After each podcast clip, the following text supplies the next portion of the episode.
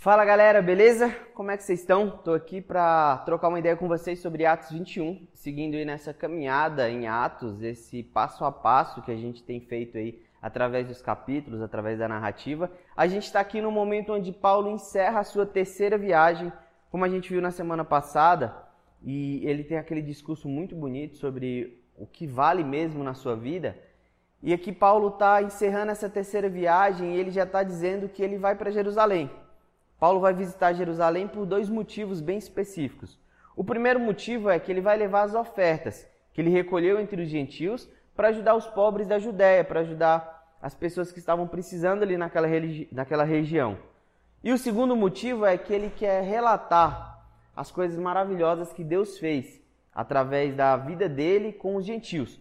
Tudo de, de legal que tinha acontecido ali, tudo de de novo que tinha acontecido ali, tudo de transformador. Ele queria trazer esse relatório, queria apresentar isso para essa igreja base, essa igreja, podemos dizer, essa igreja mãe, de onde tudo começou. Paulo visita durante a sua vida Jerusalém cinco vezes. Durante a sua vida de conversão, ele visita Jerusalém cinco vezes. A primeira é em Atos 9, logo, sua, logo após a sua conversão. Não foi lá a melhor das visitas, pois a galera ainda tinha uma, uma, uma desconfiança de que ele tinha se convertido ou não, de que aquilo ali era real ou não. E eu confesso que eu também teria essa desconfiança, afinal, Paulo era o cara que estava perseguindo e querendo matar essa galera, e depois ele se converte e quer se juntar a essa galera. Em Atos 11, é a segunda viagem de Paulo a Jerusalém. Agora já com seu parceiro, com seu amigo Barnabé, ele vai até lá para ajudar essas pessoas, para levar uma oferta. É, houve grande fome naquela época e eles foram para lá enviados pela igreja como uma forma de, de cuidar das pessoas que estavam ali passando essa, essa necessidade, que estavam ali passando fome. Em Atos 15, que é depois da primeira viagem de Paulo, acontece o concílio e ele vai para Jerusalém, junto com Barnabé e outros discípulos, apóstolos, para poder ter essa conversa, essa discussão sobre esse, essa questão dos gentios, que estavam se convertendo, mas que estavam é, gerando um choque ali com, com a, a, comunidade judaica que também tinha se convertido, porque eles não seguiam os costumes, então eles têm essa discussão para saber qual, qual de fato era a recomendação. E Paulo, depois de apresentar as diversas coisas que Deus havia feito através da vida dele com os gentios, ele sai dali com a recomendação desse concílio de que era para eles se absterem da imoralidade sexual e deixar de lado os alimentos sacrificados a ídolos, os alimentos sacrificados para que isso não chocasse, para que isso não atrapalhasse esse processo de conversão dos judeus. Em Atos 18 é a quarta viagem de Paulo a Jerusalém. E ela acontece depois da segunda viagem missionária de Paulo e pré-terceira viagem missionária de Paulo. Então ele passa por ali, acho que para dar um salve para a galera, para dar um vamos para a terceira viagem. E agora em Atos 21, ele encerrando a sua terceira viagem missionária, ele vai para Jerusalém e ele já tem uma, uma noção do que vai acontecer ali. Porque em Atos 20, 24, ele diz que ele vai para lá, ele tem consciência de que nada de bom esperava por ele lá, porque ele sabia que esperava sofrimentos e uma prisão. Em Atos 21, 10, antes dele chegar em Jerusalém, quando ele já estava indo para Jerusalém, ele passa por Cesareia e fica hospedado na casa de Filipe, um dos sete, um dos diáconos lá que a gente viu lá no começo de Atos. E lá eles recebem a visita de um cara chamado Ágabo. E esse cara, ele profetiza, ele pega o cinto de Paulo e diz e amarra nas mãos, fala assim, ó, o que o que está acontecendo aqui, ó, vai acontecer com o dono desse cinto, esse cara vai ser preso. E a galera que estava lá tenta alertar, tipo, Paulo, calma, mano, não vai não, vamos pensar, vamos ver uma outra possibilidade. É muito legal esse capítulo porque Lucas, quem está escrevendo Atos, e o Lucas narra como se ele estivesse lá, tipo, a gente estava lá e a gente tentou falar com o Paulo, Paulo, não vai não, mano, não vai não, vai dar problema, você já sabe que vai ser preso e tal. E é muito legal o que Paulo fala. O texto fala assim: quando ouvimos, Lucas está lá, todos nós imploramos a Paulo que deixasse de ser teimoso e desistisse da viagem a Jerusalém. Mas ele foi irredutível. Por que tudo isso? Por que todo esse drama, tornando as coisas ainda mais difíceis para mim? Vocês não entendem. A questão não é o que vão fazer comigo em Jerusalém se vão me prender, se vão me matar, mas é que o, o que o Senhor Jesus irá fazer por meio da minha obediência. Vocês não conseguem ver isso? Percebendo que era inútil insistir, desistimos. Está nas mãos de Deus. Senhor, seja feita a tua vontade. Essa é a oração da comunidade que estava ali. Eles não queriam que Paulo sofresse, mas eles também entendiam que Paulo tinha consciência de que Paulo tinha uma coisa que a gente precisa ter muito hoje, que é convicção. Paulo tinha convicção do para quem, do porquê, do para que ele foi chamado. E ele vai. E ele vai para Jerusalém e o texto fala que quando ele chega lá, ele é bem recebido pela comunidade e ele é levado a Tiago. Tiago, não o Tiago discípulo, Tiago irmão de Jesus. O Tiago discípulo já, já tinha morrido nessa época. E ele, ali ele se encontra com Tiago, os líderes da igreja, e Tiago conta, apesar de estar bem feliz por vê-lo, Tiago conta que os judeus que se converteram, eles, eles eram um número gigante assim. Mas ele também fala, Paulo, tem que tomar meio que cuidado, porque tem uma galera mais radical. E essa galera já ouviu o que você está falando, já ouviu sua, seus discursos, já ouviu a galera falando de você, que você está falando que a lei já não tem é, o mesmo peso, já não é tão importante quanto era antes, que agora a gente não precisa da lei para salvação. E essa galera ela tá meio brava com você, Paulo. Então a gente está meio preocupado. Ó, eu queria dar um conselho para você. Tiago chega lá em Paulo e fala: Eu quero dar um conselho para você. Tem, tem uns brothers aqui que eles estão fazendo um voto. E era comum os judeus fazerem votos. Então tinham vários tipos de votos de purificação. Tinha quem deixava a barba e o cabelo crescer, que é o exemplo, por exemplo, João Batista tinha o, o tipo de voto dele. Mas esse voto que essa galera estava fazendo era de raspar a cabeça. Eles falam assim: Paulo, cola com essa galera, faz os votos. A gente sabe que você ainda segue algumas traduções. A gente aqui entende que isso não, não é necessário para ser salvo. A gente sabe que isso daqui é só um, um uma tradição religiosa, mas isso não tem a ver com salvação. Mas faz isso para a gente evitar problema com essa galera, porque quando eles estiverem pode dar uma treta e Paulo topa. Paulo vai lá com esses quatro, com esses quatro, quatro caras e ele faz esse processo, ele faz esse voto e quando estava quase acabando, ele ele é encontrado assim meio que a galera, uns judeus de Éfeso que já tinham ouvido falar dele, dessa galera mais radical, eles reconheceram Paulo ali e eles já vão atrás de Paulo e, sei lá, eu fico imaginando, um já foi lá e deu um mata-leão, já puxou para fora e começou aquela gritaria e eles falando: "Não, esse cara aqui, esse cara aqui é herege, esse cara aqui tá tá indo contra a gente". E Paulo foi pego por eles, foi arrastado e uma confusão começou ali. Começou uma confusão gigantesca, até que chega um comandante, uma polícia chega lá e fala assim: "Que confusão é essa? Vê que Paulo está sendo lá chutado, está sendo torturado lá, pega o Paulo e vai com ele para Fortaleza e quer entender o que, que aconteceu. E quando essa galera pega Paulo para bater, para levar lá para rua, para gerar toda essa confusão, eles acusam Paulo de três coisas.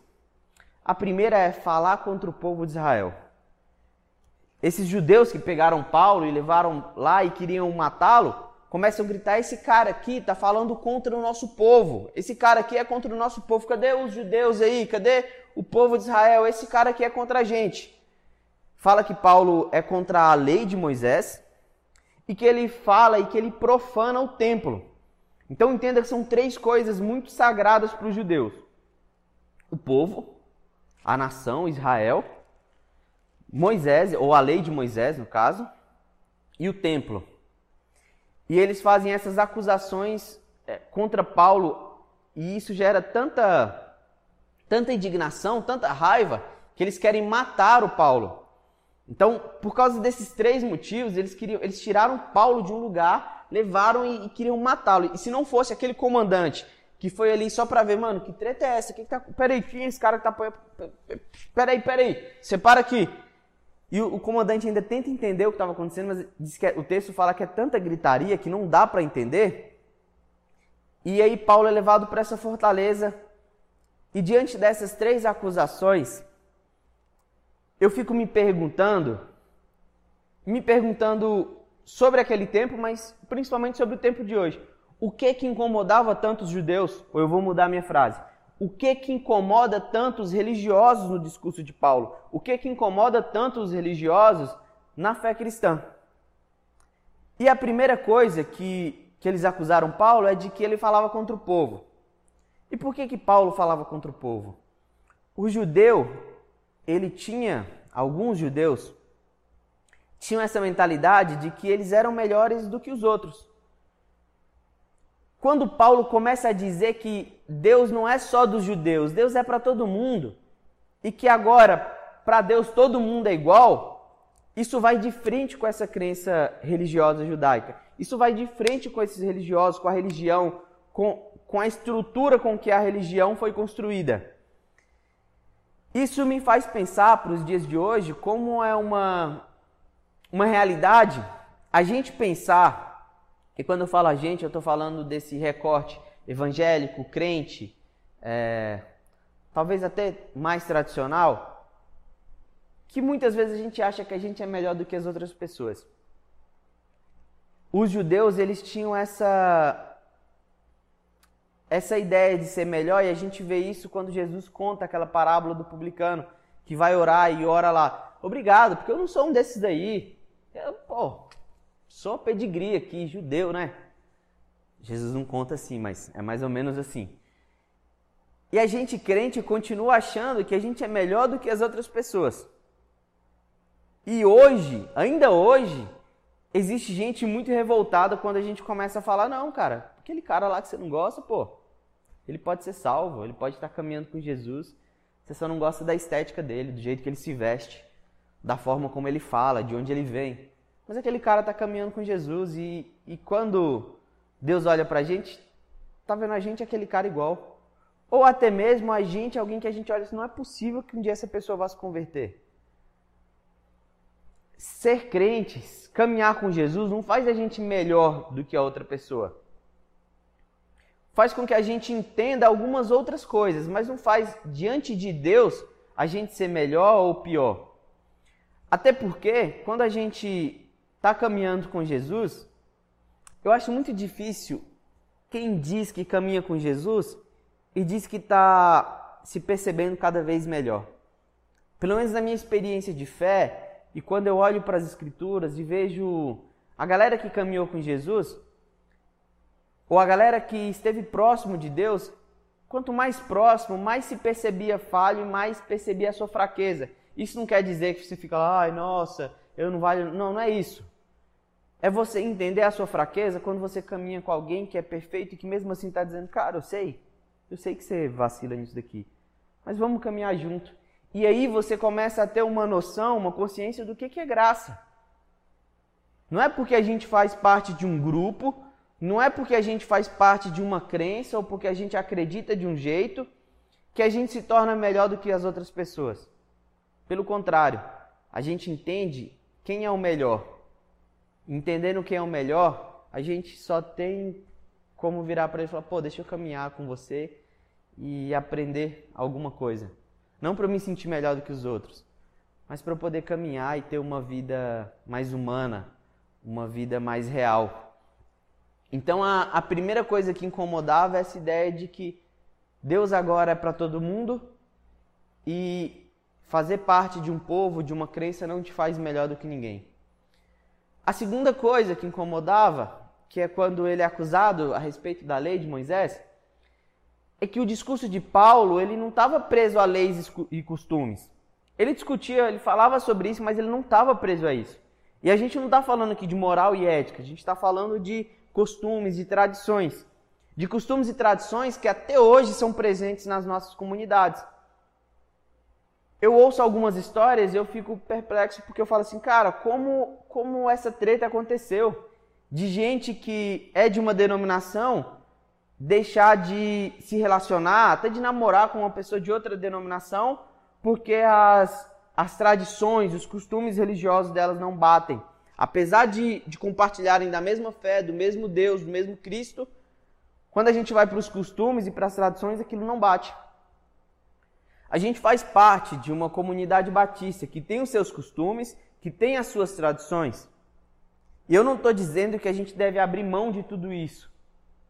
Eu estou dizendo que a gente deve colocar tudo isso no lugar onde ele deve estar, como costumes e tradições, que é o que o Paulo fazia com a, com a lei de Moisés. Ele não estava falando, nossa, a lei é nossa, não serve para nada, ninguém mais estuda e rasga da Ele não está falando isso. Ele só falava que as leis, como costumes, tradições, isso que, que vocês estão interpretando, essa forma como a gente faz os nossos ritos religiosos, isso tem que estar tá aí, dentro de costumes, tradições, leis de ritos religiosos. E eu repito, eu não estou falando da moral, da ética, porque Paulo sai com uma carta falando sobre a imoralidade sexual. Eu estou falando desses costumes e dessas coisas que a religião se apega e que muitas vezes é usado até para fazer com que a gente se sinta melhor do que as outras pessoas. Que é o caso dessa primeira acusação. Paulo ele não era contra os costumes, ele não era contra as leis é, rituais, cerimoniais. Ele só não as colocava como critério de salvação e as colocava no lugar onde elas deveriam estar, como ritos, como costumes, como tradições. Então essa segunda acusação, ela vem porque Paulo tinha esse discurso e Paulo ensinava isso por onde ele passava. E a terceira acusação é que Paulo profanou o templo. Paulo foi visto com, com gregos, então as pessoas já tinham a ideia de que ele levava essa galera para o templo e vê Paulo ali no templo. Então misturava aquela coisa. E para os judeus, para a religião judaica, o templo é muito sagrado. O templo não é só um lugar, o templo é o lugar onde Deus habita.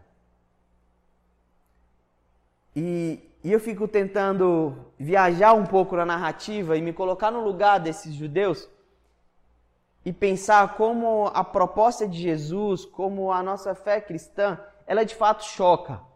Ela vem de frente com, com algumas crenças. Porque a nossa fé diz que Deus mora nas pessoas. E é uma coisa muito nada a ver se você está dentro desse outro ambiente, se você está dentro dessa outra cultura onde Deus mora num lugar e num lugar que precisa ser mediado por pessoas específicas, por ritos específicos, por sacrifícios. E aí vem um, um homem que é Deus e diz: Agora eu vou morar nas pessoas. Ah, mas que pessoas? A gente, como é que a gente avalia o critério? Não, nas que acreditarem em mim nas que entenderem o que eu fiz, nas que quiserem caminhar comigo, eu vou morar nessas pessoas. Um Deus, e eu lembro dessa pregação no começo de Atos também do Rodrigo, um Deus que muda de endereço choca quem durante muito tempo imaginou que Deus tinha um lugar para morar e um lugar que precisava ser mediado por um grupo específico de pessoas. As três acusações contra Paulo se olhadas dentro dessa perspectiva da religião judaica, desse Deus distante, elas fazem sentido. Não para que ele fosse acusado de morte ou para que a violência, porque de forma alguma a violência se justifica.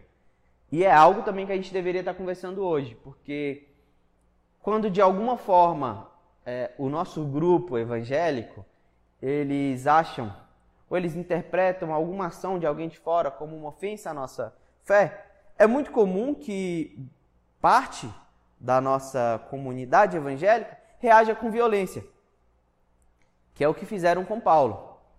Mas aqui, Paulo ele tinha muita convicção, e é o que ele falou no texto antes. Cara, se for para eu morrer e de alguma forma isso aí for valer algo para a obra de Deus, tamo junto. Eu sei no que eu acredito. E eu acho que é por isso que, e a gente vai continuar vendo isso, a prisão de Paulo e o que Paulo sofre, de alguma forma, para ele é: eu já sabia que isso viria. Não que ele estava lá soltando fogos, mas de alguma forma ele entendia que por trás de tudo aquilo ali tinha um propósito e que tinha um, um sentido.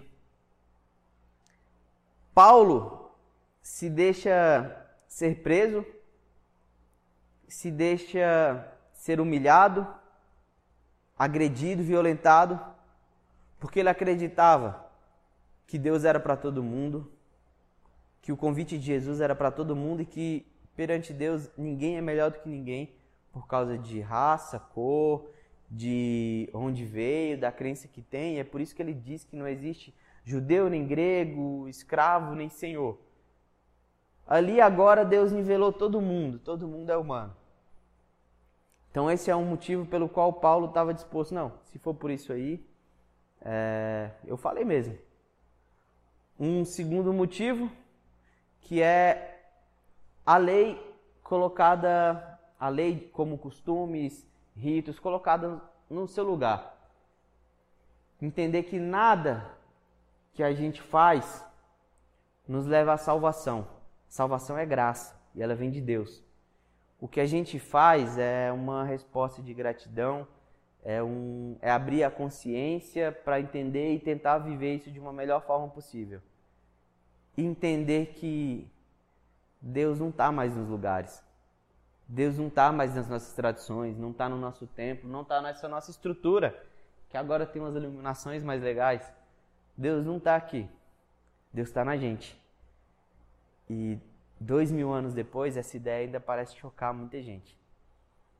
Paulo, ele se, se desprende, ou o discurso de Paulo, ele é nessa intenção de, de desprender a ideia que se tinha de Deus da religião, para a gente se abrir a esse novo, a esse Deus que caminha, a esse Deus que se faz homem, a esse Deus que mora em cada um de nós e em nós como um todo.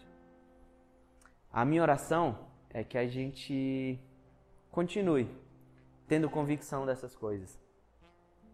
Que no mundo ou numa sociedade que, ao meu ver, está cada vez mais religiosa, a gente possa continuar nesse esforço de desprender Deus da religião.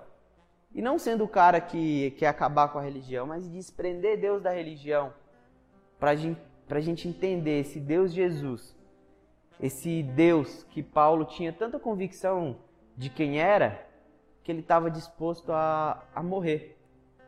E mais importante do que morrer, ele estava disposto a viver por esse Deus. Que Deus nos abençoe.